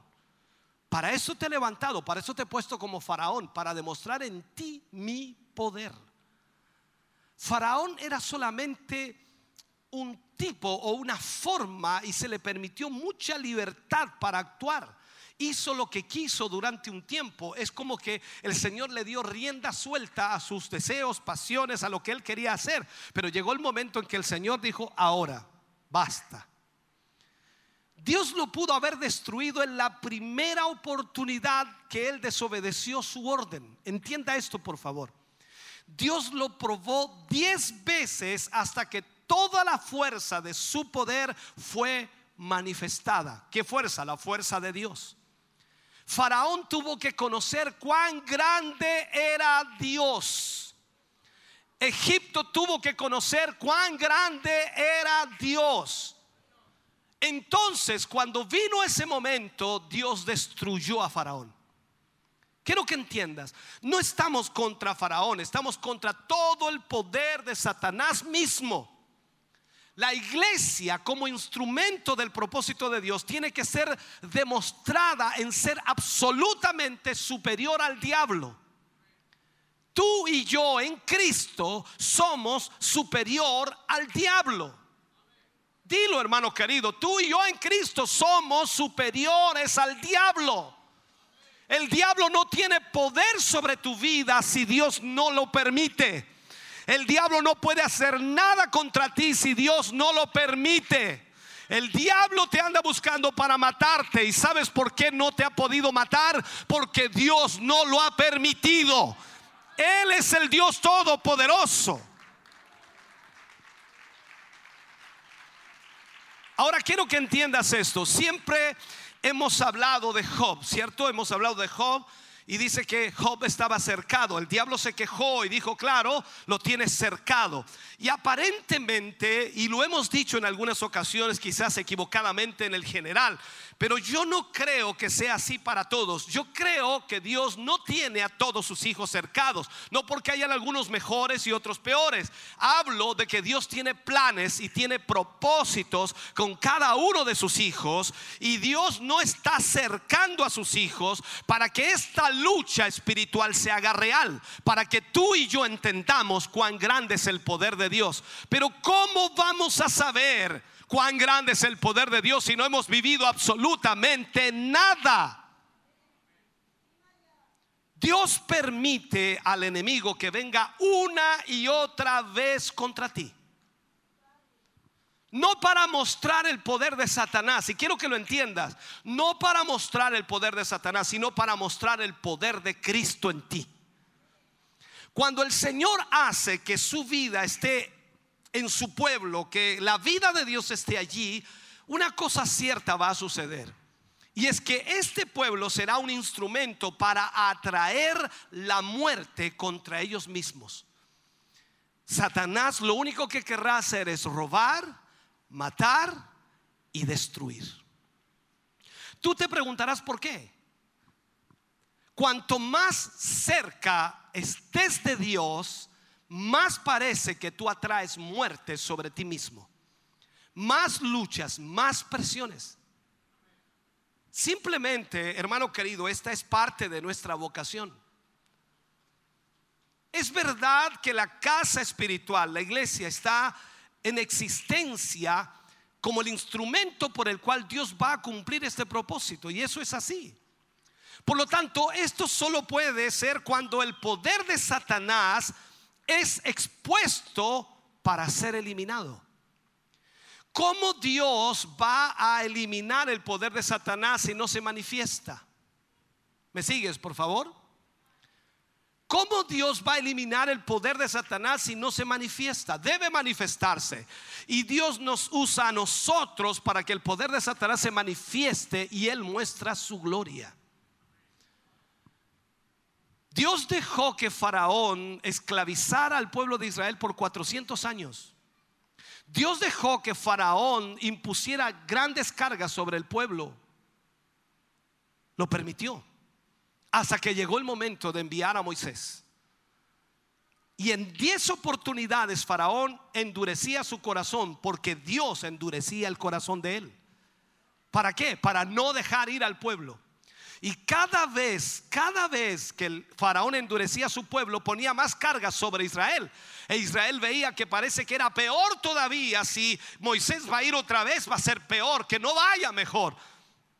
Pero ahí estaba el punto. Quería que todo el poder de Faraón se manifestara. Quería que todo el infierno se levantara para luego hacer de una sola vez destrucción total de todo lo que era el poder del infierno. Y eso es lo que Dios hizo.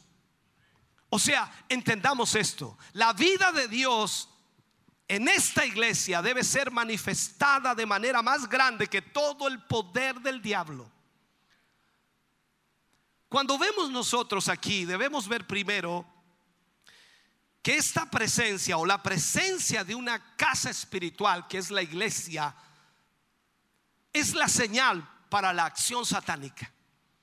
Apenas nosotros ponemos el lugar físico para reunir a la iglesia, ya automáticamente la acción satánica comienza a moverse. Porque lo que quiere hacer es detener la obra de Dios. Segundo, todo esfuerzo de Satanás está, está puesto contra la vida de Cristo en la iglesia. Tercero, la realización del propósito de Dios a través de esta iglesia necesita la eliminación del poder de Satanás con el fin de mostrar la grandeza de Cristo. Ahora veamos el curso del conflicto. Hay un versículo en la Biblia que no lo apunté, pero viene a mi mente en este momento. Cuando habla acerca del pecado, abundaremos en el pecado para que la gracia abunde de ninguna manera. Es imperativo que sepamos esto. E- Entiéndeme, por favor. No eres llamado solo para ir al cielo, ni para que solo llenes un cuaderno de apuntes. Eres llamado para ser la casa de Dios. Pablo dijo, vosotros sois el templo del Espíritu Santo de Dios. Nosotros somos la casa espiritual de Dios. Dios habita en mí. Dios habita en ti.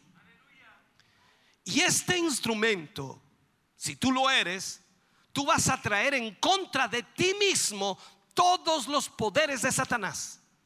Todos los poderes de Satanás. Porque tú tienes que demostrar lo que eres. ¿Cómo vas a demostrar lo que eres? Lo que Dios ha hecho en ti debe ser demostrado.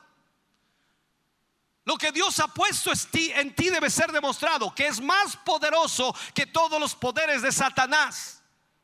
No eres tú el que lucha, es Cristo en ti. Y cuando tú entiendes que el poder de Dios está en tu vida, no importa cómo te ataque el diablo, no importa qué quiera hacer en contra de ti el diablo, tú sabes que al final de todo saldrás triunfante por la mano de Dios, porque Dios lo que está haciendo es mostrar su gloria.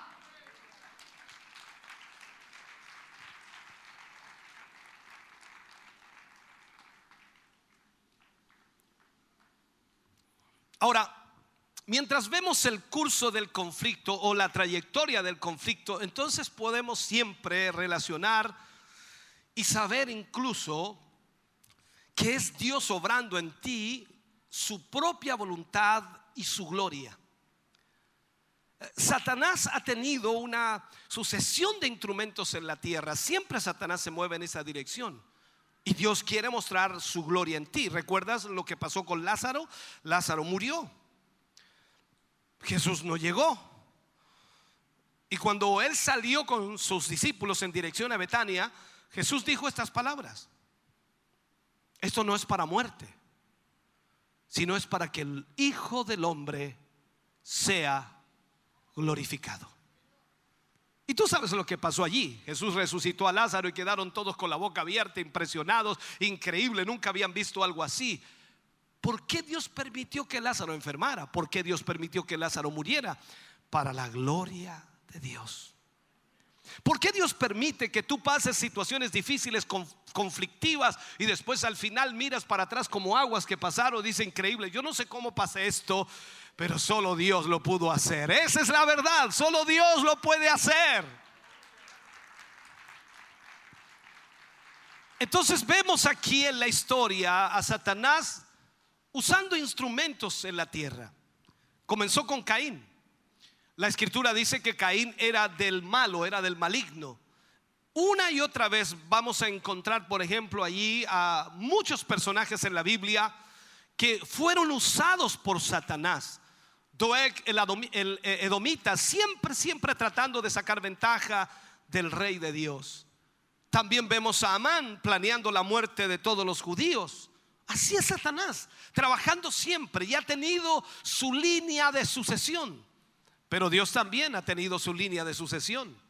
Desde Abel hacia adelante, a través del cual provocó el poder de Satanás. O sea, cuando Abel vino a existencia, Satanás no podía resistirlo. Estaba enfurecido, estaba enrabiado con él, porque Abel amaba a Dios y Abel, Abel quería adorar a Dios en la forma correcta. Por eso es que cuando ofrecen holocausto a Jehová, el sacrificio, increíblemente, su hermano Caín lo odia a tal manera, a tal extremo, que lo mata.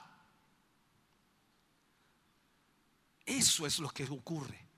¿Qué crees que quiere hacer el diablo contigo? A veces cuando la iglesia pierde la noción de aquello, no entiende que hay una lucha espiritual que es constante.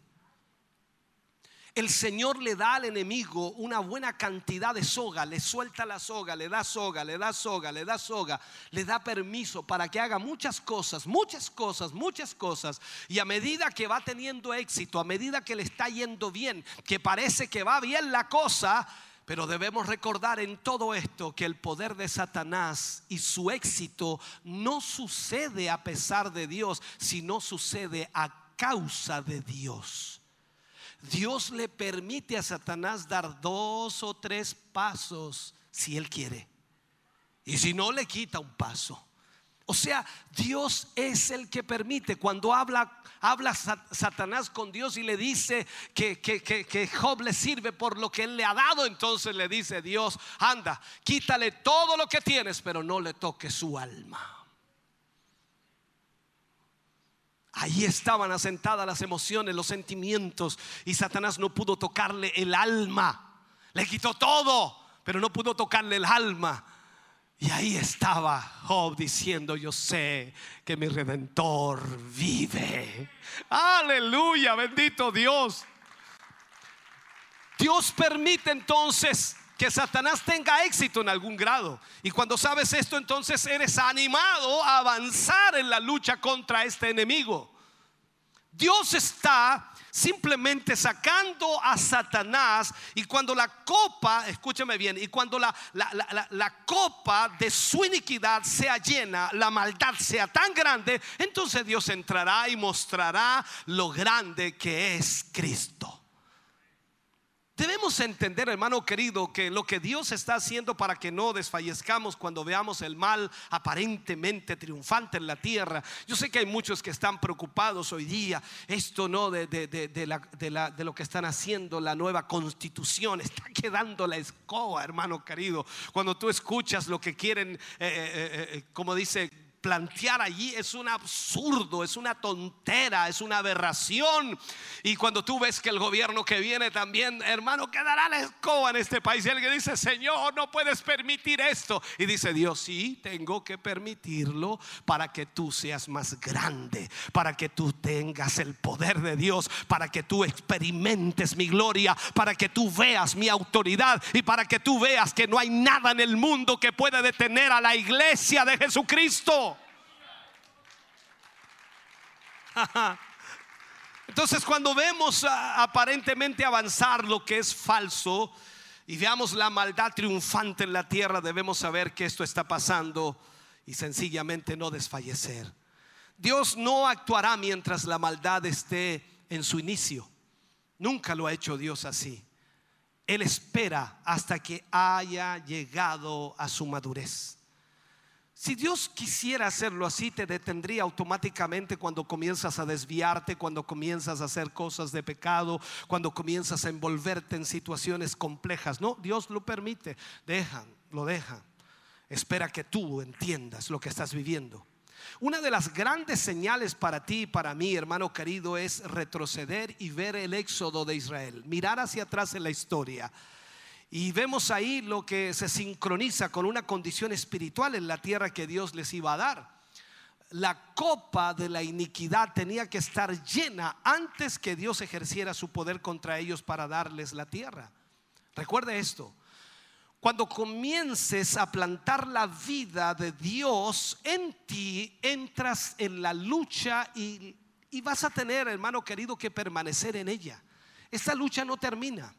Por eso cuando ves tú al apóstol Pablo en sus últimas horas de vida, él escribe esa carta y es el canto triunfal de un vencedor. Y el apóstol Pablo escribe y dice, he peleado la batalla, he corrido la carrera.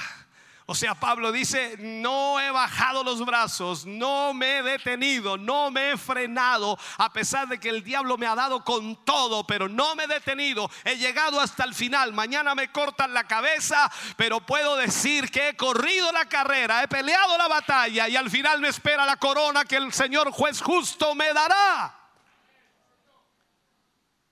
Así que vemos la vocación de la iglesia, que es provocar libertad y llevar vida a aquellos que la necesitan. La relación a todo esto, hermano querido, es con el propósito de ministrar liberación, ministrar vida a cada escogido de Dios.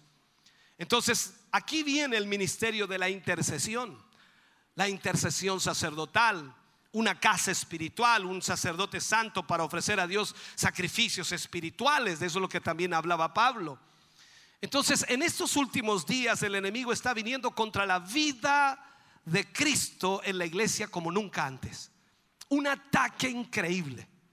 Nosotros, la, la iglesia, estamos aquí para permanecer en Dios por esta vida, por esta vida. Le representamos a Él. Aquí, en este lugar de su propio rechazo, representamos a Jesús.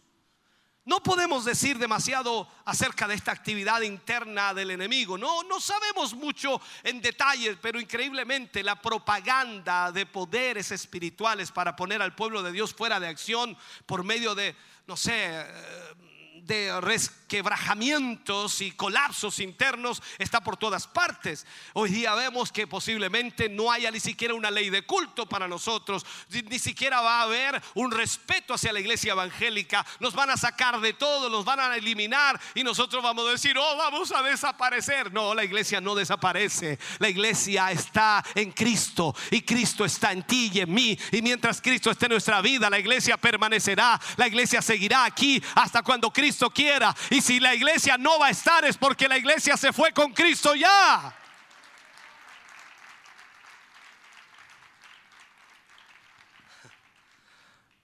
Satanás siempre está tratando de sacar a la gente fuera de su ministerio de oración. ¿Te has fijado que la oración es algo que ya no se hace en la iglesia? Pone dudas sobre su aceptación y su acceso a Dios. Ya la gente no tiene comunicación con Dios. Entonces cuando actuamos en, base a las acusaciones de Satanás, por un lado es una negación viva del valor de la sangre de Jesucristo. Lo vimos también en los temas anteriores. Tú y yo debemos saber que la sangre de Cristo tiene poder. Y cuando oramos, hermano querido, en el nombre de Jesús y oramos y nos cubrimos con esa sangre, el diablo, hermano querido, se revuelca allí. El diablo no haya que hacer, no haya cómo agarrarnos. El diablo quiere matarte, escúchame bien, el diablo quiere matarte, pero no puede. Hay algo que lo detiene, hay algo que lo frena. Dios no lo ha permitido. Y cuando tú buscas al Señor, debes saber que aunque el diablo te ataque con toda su furia, con todos los demonios, no podrás si Dios no lo permite. Pero tú tienes que aprender, hermano querido, que el poder de Dios es más grande que el poder del diablo. Recuerda que toda, toda interferencia de nuestra vida de oración es un movimiento estratégico para que el enemigo pueda destruir nuestra vocación, nuestro propósito. Tú pierdes el propósito cuando dejas de orar. Tu mirada está en las cosas de la tierra. Por eso ahora entendemos por qué Jesús llevaba a Pedro, Juan y Jacobo a la oración. ¿Por qué los llevaba constantemente? Ya sabemos, Pedro se pegó una chambonada, dice alguien por allí, le dice, Señor, no vayas a Jerusalén, te van a matar. Y eso que lo llevaba a la oración. ¿Por qué? Porque su mirada estaba en las cosas de la tierra y no en las del reino de los cielos. Estamos aquí para la liberación y la vida del pueblo de Dios. Esto es hacer intercesión por los santos de Dios. Esto tiene que estar en tu corazón, hermano querido. Somos parte del cuerpo de Cristo, una piedra viva en la casa espiritual y nuestra misma existencia como tal se relaciona con la liberación y la vida del pueblo de Dios en todo lugar. no es un asunto opcional, no es algo opcional, es cumplir un ministerio que Dios nos ha llamado a cumplir. Es un ministerio intercesor, orar por todos los santos en todo tiempo. La casa de Dios es algo vivo y las marcas de su vida es que sea activa y enérgica en una forma espiritual, caracterizada por supuesto por el Espíritu Santo de Dios, ese espíritu que nos da la intercesión por los demás. Aquí no es que tengamos reuniones de oración y que la gente ore si tiene ganas de hacerlo. No se trata de eso. La casa de Dios es caracterizada por la intercesión. En otras palabras, si tú eres iglesia de Cristo, a ti no hay que pedirte que ores. Tú siempre oras. Estamos viviendo por lo que somos en Cristo. En todo momento que haya oportunidad de orar, lo haremos porque somos la iglesia de Cristo, tal como Cristo lo hacía. Cada noche buscaba a su Padre, cada noche, cada madrugada estaba en presencia de Dios y era el Hijo de Dios y tú y yo debemos hacer exactamente lo mismo. La vida de Dios es algo espontáneo en nosotros. E igualmente la intercesión es una parte de la vida. Debe ser espontánea. Si el Espíritu del Señor tiene cabida en nosotros, seremos personas de intercesión y no podremos evitarlo, porque eso será parte de nuestra vida. Por lo tanto, tenemos que estar seguros de nuestro acceso a Dios. Y para estar seguros de Él, tenemos que conocer el valor infinito de la sangre de Cristo. ¿Sabes tú que la sangre que existe para tratar con cualquier cosa, o la sangre de Cristo existe para tratar con cualquier cosa que nos desanime? Cualquier cosa. Nosotros podemos fallar, pero la sangre hace posible que instantáneamente se nos excuse y llegar con libertad al trono de la gracia. La sangre de Cristo, dice, nos limpia de todo pecado. Tú tienes que saber esto y creerlo totalmente. Puedes fallar, pero no vas a permitir que el enemigo acabe contigo. No lo vas a permitir. Inmediatamente debes arrepentirte y luego venir a las plantas del Señor valientemente, ir al trono de la gracia de Dios y pedir misericordia. Y la sangre de Cristo te limpiará. Déjame terminar con este mensaje. Me encantaría continuar, seguir, pero creo que es tiempo. Mira el pensamiento de la iglesia y el poder del trono. Mira esto, a ver si puedo explicarlo. Siempre debemos tener presente que el trono de Dios para nosotros como pecadores es un trono de gracia, pero también es un trono de juicio.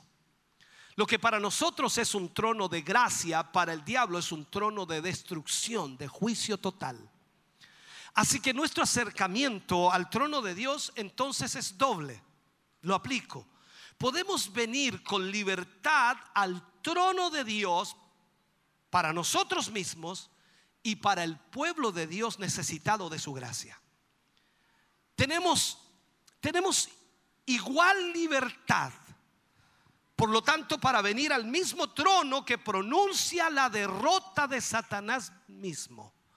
O sea, esto es extraordinario. Nosotros vamos al trono de Dios, a la gracia de Dios, y Él nos perdona. Ese trono es de gracia para nosotros, pero al mismo tiempo es de juicio para Satanás. Ve esto, por favor.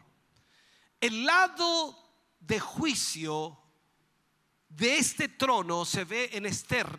Esther se ve reflejado esto en el libro de Esther. Tiene que ver con la derrota de los consejos de Amán. El lado del juicio del trono es un aspecto diferente de la oración, uno muy importante, y lo trataré de explicar. este, este trono debe estar en la iglesia. El cargo que ha sido comisionado a la iglesia o la, la responsabilidad que ha sido entregada a la iglesia, esa responsabilidad de la vida del pueblo de Dios es dada a la iglesia. La iglesia debe mantener esta vida en el pueblo.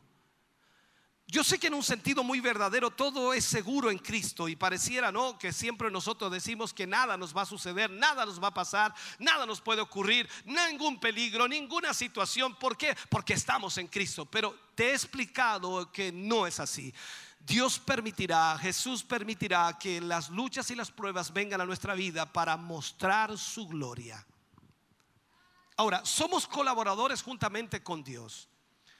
Y nos toca a nosotros apelar continuamente al Señor para que Él lo haga todo sin nosotros. Ese es el problema. Nos corresponde, hermano querido, a nosotros ocuparnos en el negocio de la oración y de la intercesión. Y de esta manera ministrar liberación y vida a su pueblo. Lo que Dios nos ha responsabilizado es la vida de Dios en este pueblo. Y nosotros debemos orar constantemente para que esa vida fluya en el pueblo. Pensamos que Dios tiene que hacerlo todo. Y tú piensas que Dios tiene que hacerlo todo, pero erramos, nos equivocamos. Dios lo hará a través de nuestra intercesión.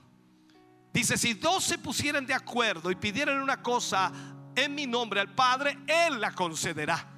Estamos hablando de interceder. Queremos que la gloria de Dios se vea en tu vida. Queremos que la presencia de Dios fluya. Queremos que el Espíritu Santo de Dios esté tocando tu vida constantemente. Y para ello necesitamos interceder. Es una gran vocación de la iglesia.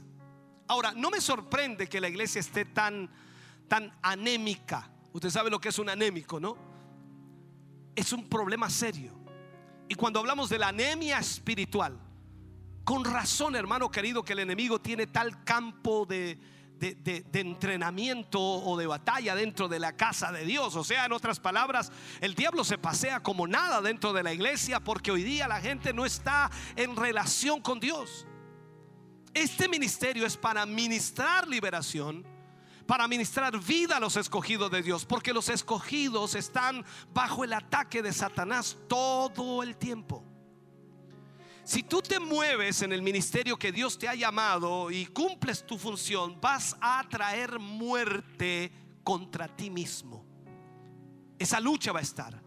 Y a menos que tú y yo, hermano querido, entendamos que como iglesia, que hemos llevado un ministerio adelante, un ministerio de intercesión, si no lo entendemos, entonces nosotros mismos, hermano querido, no vamos a poder enfrentar la lucha contra el enemigo.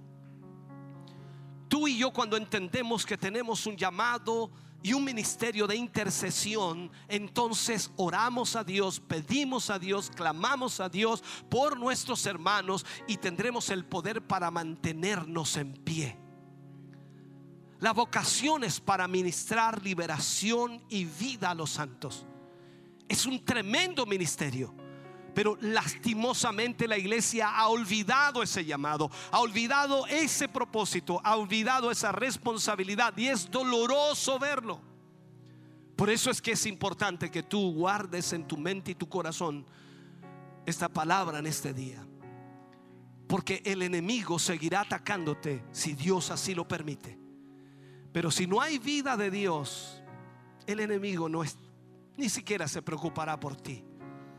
Si vienes a la iglesia como religioso y cantas un poco, alabas un poco, ofrendas a algo, vienes tarde, mal y nunca, entonces no hay problema. El enemigo no te atacará. No hay vida de Dios.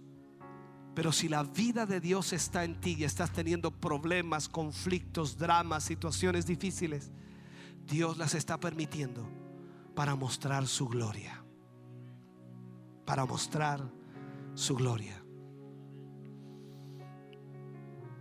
Cuando Lázaro murió, Marta le dijo, si hubieras estado aquí, mi hermano no hubiera muerto. Tu hermano resucitará. Sí, yo sé que la resurrección postrera, tu hermano resucitará. Yo soy la resurrección y la vida. Y el que cree en mí, aunque esté muerto, vivirá. No hay poder alguno que pueda detener el poder de Dios. Pero el poder de Dios está limitado a nuestra intercesión, a nuestra comunión con Él. Si tú y yo buscamos la presencia de Dios, el poder de Dios se mostrará. Su gloria será vista en nuestra vida. Creo que puedes entender esto y espero que lo hayas entendido. Ponte de pie, por favor, mi hermano, mi hermana. Aleluya. Padre, oramos en el nombre de Jesús. Vamos ante tu presencia en esta mañana. Dándote gracias, Señor, por esta palabra, agradeciéndote, Señor, el poder haber ministrado a tu pueblo, a tus hijos, a tus hijas. Gracias, Dios mío, por hablar a nuestros corazones y vidas. Sé que para muchos será imposible guardar toda la información o la temática que hemos abordado, pero creo que más de alguna palabra, Señor, ha calado hondo en sus corazones. Y yo espero, Señor, alguna reacción en ellos que pueda llevarles a tener una mejor comunión contigo. Padre, en el nombre de Jesús, te agradecemos en esta mañana, en esta hora. Bendice a tu iglesia, bendice a tu pueblo. Si tú permites, Señor, que las luchas estén presentes, es porque tú quieres glorificarte. El enemigo está buscando a quien, a quien destruir, pero tú eres quien lo permite o no. Estamos en tus manos, Señor, y en tus manos estamos seguros. Danos la capacidad, danos la sabiduría para ser intercesores, para orar, para buscar de tu presencia y poder, Señor, estar firmes en el momento de la prueba. Lo pedimos y lo rogamos en el nombre glorioso de Jesús. Amén. Y amén, Señor. De ese aplauso de alabanza al Señor.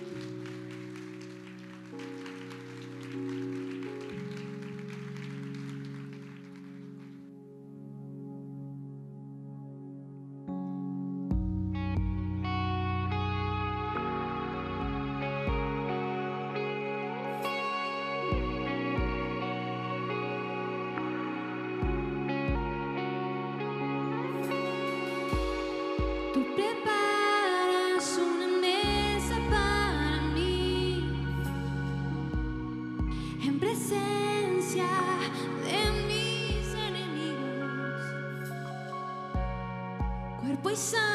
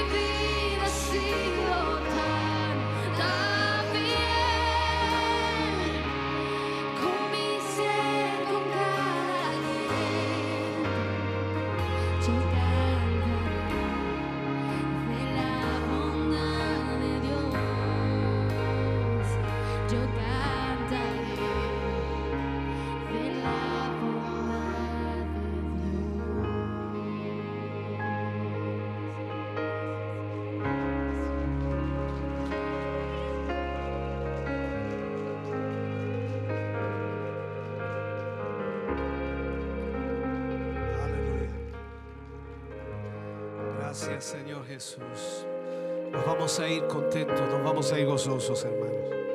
Bendito Dios. Puede sentarse de un minuto, ya estamos concluyendo nuestro culto de hoy, si Dios así lo permite. Algunos avisos que son importantes. Eh, se suspenden todo lo que es el área de cultos y trabajos durante lunes, martes y miércoles. En el caso del lunes se suspenden las clases para predicadores y maestros. Se suspende el martes el culto de adoración y se suspende el miércoles el culto de jóvenes. De esta manera entonces vamos a tratar de dejar ahí un espacio en el tiempo para, eh, ante todos los contagios que hay, ¿no? Puedan, pueda haber un, un receso en esa situación.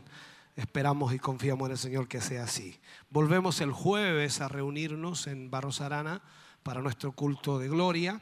Así que usted tiene tiempo para también compartir con la familia y aprovechar ese tiempo. Eh, el día martes por la mañana estaremos en el tiempo de sembrar con la ayuda del Señor, si Dios así lo permite, desde las 10 de la mañana a través de radio, televisión. Y esperamos también de su respaldo, de su apoyo en esta área económica. No pudimos hacerlo la semana pasada, ya que algunos hermanos que trabajaban con nosotros en esto estaban con contagio, así que no podíamos hacerlo. Pero esta semana esperamos en el Señor poder concretarlo. Para el día jueves entonces, 20 horas, culto de gloria. Día sábado, eh, 20, 19 horas, culto de gracia. Y el domingo a las 10 de la mañana cerramos con nuestro culto de celebración. Recordarles que el 20 de febrero, domingo 20 de febrero, por la tarde, horario ya vamos a informarlo, estarán los bautismos en agua para nuestros hermanos y hermanas que estarán, por supuesto, eh, cerrando su ciclo también de discipulado y al mismo tiempo sellándolo con el bautismo en agua. Domingo 26, esto es el domingo 20, eh, el sábado 26 tendremos Noche de Milagro. Sábado 26 de febrero estará la Noche de Milagros y esperamos tener una hermosa bendición allí, muchas almas salvadas y también ver muchos milagros. Matrimonio Castillo Zurita agradece al Señor por sus 51 años de matrimonio. Dios les bendiga, mis hermanos. Qué bendiciones poder verles juntos allí. 51 años de matrimonio, maravilloso.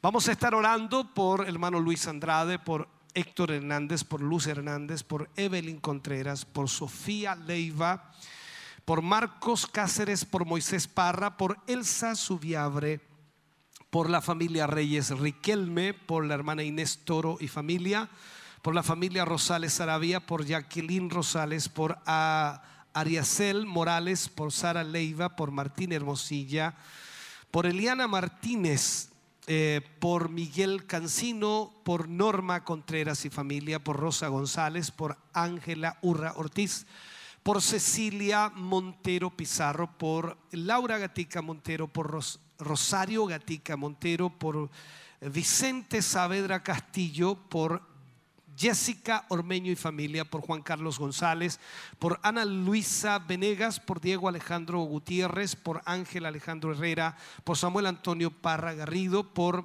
eh, Milorap Maximiliano San Martín, por María Victoria, eh, Victoria Zúñiga Figueroa, por Arnoldo Isla, por mm, Nubia Cifuente, por Hilda Contreras Fuentealba, por Sergio Lara Barra, por familia Lara Orellana, por Kiara Noa, por Osvaldo Pinto Aguirre, por Alexia Vergara, por Gerson Vergara, por la familia Alarcón Durán, por la familia Durán Zapata y por Sergio Palma y también por la hermana Noemí Arias.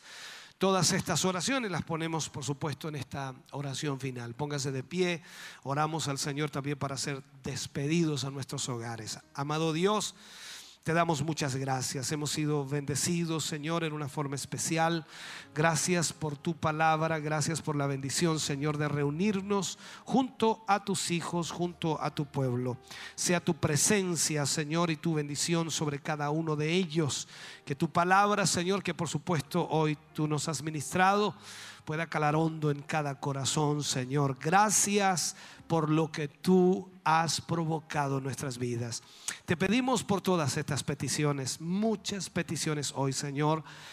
Es difícil poder memorizarlas, pero tú conoces cada circunstancia, cada situación, conoces los problemas, conflictos, dramas, enfermedades, situaciones difíciles. Y te pedimos, Señor, extiende tu mano, obra un milagro, sana al enfermo, restaura la vida de tus hijos. En el nombre de Jesús pedimos esa bendición tuya. Padre, en esta hora al retirarnos, te pedimos que nos lleves guardado en el hueco de tu mano, bajo tu bendición, que es de el Padre, Hijo y Espíritu Santo. Amén y amén, Señor. Ese aplauso es de alabanza para el Señor. Dios les bendiga grandemente. Gracias por haber estado con nosotros en este día. Bendiciones del Señor. Poderosa palabra en el día de hoy, donde el Señor habló a nuestras vidas. Así es, hermano Kelvin, una hermosa palabra donde no podemos olvidar que somos hijos del Señor y que a través de la sangre de Cristo somos justificados y también eh, libertados, hermano, porque sabemos que la sangre de Cristo tiene el mismo poder que tenía ayer y lo tiene hoy. Así es, realmente fuimos eh, eh, totalmente ministrados, la palabra eh, nos, dio, nos dio en el punto exacto de nuestras vidas y yo sé que trató con muchas personas en este día y yo sé que ustedes también fueron muy bendecidos a través de estas palabras. Así es. Bueno, recordarles el tema ministrando liberación y vida, los escogidos. En realidad sabemos que somos escogidos del Señor, Él nos ha lavado, limpiado, nos ha justificado a través de la sangre poderosa de Cristo Jesús. Y lo que hoy día Dios quiere es que esa iglesia poderosa de intercesores se pueda levantar. Así que si usted es un intercesor, es el día, es la hora que hoy día ya pueda tomar aliento y levantarse y para por todos juntos poder estar orando en la presencia del Señor. Así es, y más en estos momentos tan difíciles que estamos pasando de, de este, de este rebrote, eh, de re- rebot- rebrote de, Así es. de, de este, de este coronavirus, eh, nosotros debemos estar en pie de- en la oración. Estar ahí atento a la oración, a que el Señor nos siga cubriendo, que siga guardándonos y sobre todo que la obra del Señor continúe, que es lo más importante. Así es, así es. importante que la obra del Señor siga con- continúe adelante, siga avanzando. Sabemos que cuando vienen tribulaciones, cuando vienen situaciones difíciles, ahí donde Dios más se glorifica en nuestra vida y donde con más fuerza le podemos buscar. Así que que Dios nos guarde, que guarde su iglesia en el hueco de su mano y a través de la sangre de Cristo seamos protegidos. Amén, mi querida hermana. ¿Tiene algún algún eh, Saludos. saludo? Lamentablemente no pudimos acceder a los saludos, pero igual queremos agradecer a todos nuestros hermanos que nos Así estuvieron es. acompañando este día, a aquellos que estuvieron enviando sus saludos. Se le agradece, pero por un tema de internet no pudimos acceder a los saludos. Así que yo sé que ustedes no estuvieron ahí con nosotros y agradecerle infinitamente. Así es, muchas bendiciones a todos los que nos escribieron, a todos los que saludaron, a todos los que estuvieron ahí pendientes, muchas bendiciones. Y ya en otra ocasión eh, estaremos enviando, enviándole saludos. Y bueno, quiero también enviarle un saludo muy especial a nuestro hermano Misael Bonilla, Amén. que siempre está ahí pendiente desde El Salvador. Pendiente a las transmisiones y yo sé que él estuvo en el día de hoy también pendiente, así que Dios lo bendiga también a usted, hermano. Yo también me añado a esos saludos porque yo le digo hermano sobrino, porque tiene uno de mis apellidos. Así que un abrazo gigante, un saludo para su esposa y para sus dos pequeños hijos hermosos que tiene ahí. Amén. Bueno, ya eh, eh, escuchamos los anuncios de nuestro obispo. Así Eh, Toda esta semana, bueno, será un poquito reducida en actividades eh, por el mismo tema que, que estamos pasando, pero es. eh, recobramos el día jueves eh, las actividades. Jueves, el culto en Chillán, Amén. en Barros Arana y el sábado y domingo el culto aquí en, en- en el kilómetro 14, Camino a Pinto. Así es, mi hermano. Y invitar a todos nuestros hermanos, nuestras hermanas, que también puedan estar apoyando el día martes, el tiempo de sembrar. Eh, ahí daba las explicaciones por qué no se pudo hacer la semana anterior, pero sabemos que todo lo que hay en este lugar, todo lo que se ha logrado, es gracias a usted, a su apoyo, a su fidelidad y creerle a Dios, porque cuando ofrendamos, Así cuando es. apoyamos, es porque confiamos en Dios y descansamos en Él, que todo viene de Él. Así es, y más ahora que se nos, se nos viene un gran reto con este canal Así y necesitamos realmente el apoyo de todos nuestros hermanos, de todos nuestros amigos que siempre nos sintonizan, porque sé que este canal va a ser de una, una gran bendición para toda la región de Ñuble y para todo el mundo.